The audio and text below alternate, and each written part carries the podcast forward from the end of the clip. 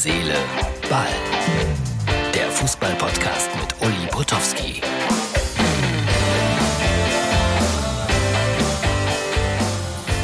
Herz, Seele, Ball, das ist unsere Ausgabe für Donnerstag. Ja, da will man ein Eis essen gehen. Da geht man in eine Eisdiele und schon wird man an die Arbeit erinnert. Weil Lasse stand vor mir und hat sich ein Eis gekauft. Lasse offensichtlich ein Fan von Borussia Mönchengladbach.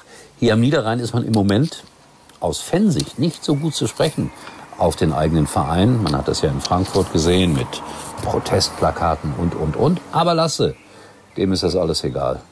Der bleibt Fan, der ist treu, der isst sein Eis und erinnert mich daran, dass ich am kommenden Samstag im Nordpark das Spiel gegen Hoffenheim kommentieren darf. Ohne jede Bedeutung für den Abschluss der Bundesliga-Saison. Aber solche Spiele sind manchmal am schönsten. Es fallen möglicherweise viele Tore. Also guter Tipp wäre 5-4 oder sowas. Aber wir werden das sehen. Samstag im Nordpark. Dann habe ich gehört, Felix Magath, der hat natürlich noch ordentlich zu zittern mit seiner Hertha, weil die können immer noch absteigen und äh, in die Relegation kommen. Sie haben ein schlechtes Torverhältnis, müssen nach Dortmund. Und äh, Felix hat sich so richtig in Rage geredet auf der Pressekonferenz. Also alle hätten den Spielern vor der Begegnung gegen Mainz gesagt, ihr seid durch, das läuft alles wie von alleine. Und dann hat Felix Magath erklärt, ja, sowas bleibt dann in den Köpfen hängen und das glauben auch dann die Spieler. Und dann passiert so etwas, dann verlierst du 2 zu 1. Ist es so? Ist es so einfach? Oder so schwer? Also so, so ein ganz kleines Fünkchen Wahrheit, würde ich sagen, ist dabei. Aber nur ein ganz kleines Fünkchen Wahrheit. Das wird ein schweres Spiel in Dortmund. Der Abschied von Haaland, der will noch mal zeigen, was er kann. Also für Hertha könnte das unter Umständen bedeuten, dass man noch in die Relegation muss. Wer weiß das?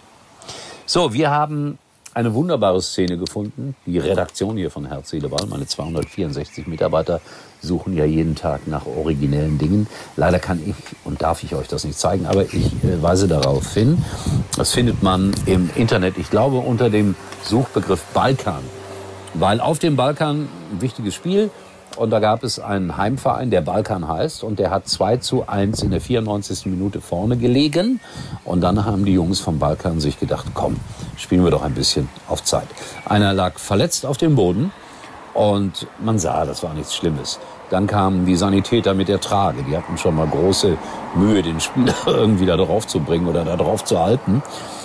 Und äh, drei Meter vor dem Erreichen der Tatanbahn ein eleganter Looping und der Spieler lässt sich von der Trage fallen und verletzt sich dabei offensichtlich wieder nicht, aber er bleibt mit schmerzverzerrtem Gesicht auch da noch irgendwie eine Minute liegen. Also das war das tollste Zeitspiel, was ich je beobachtet habe. Es lohnt sich, sich das anzuschauen.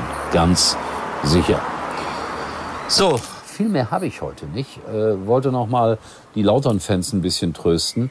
Was da wirklich abgeht, ist unglaublich. Da gibt's viel Häme, viel Spott.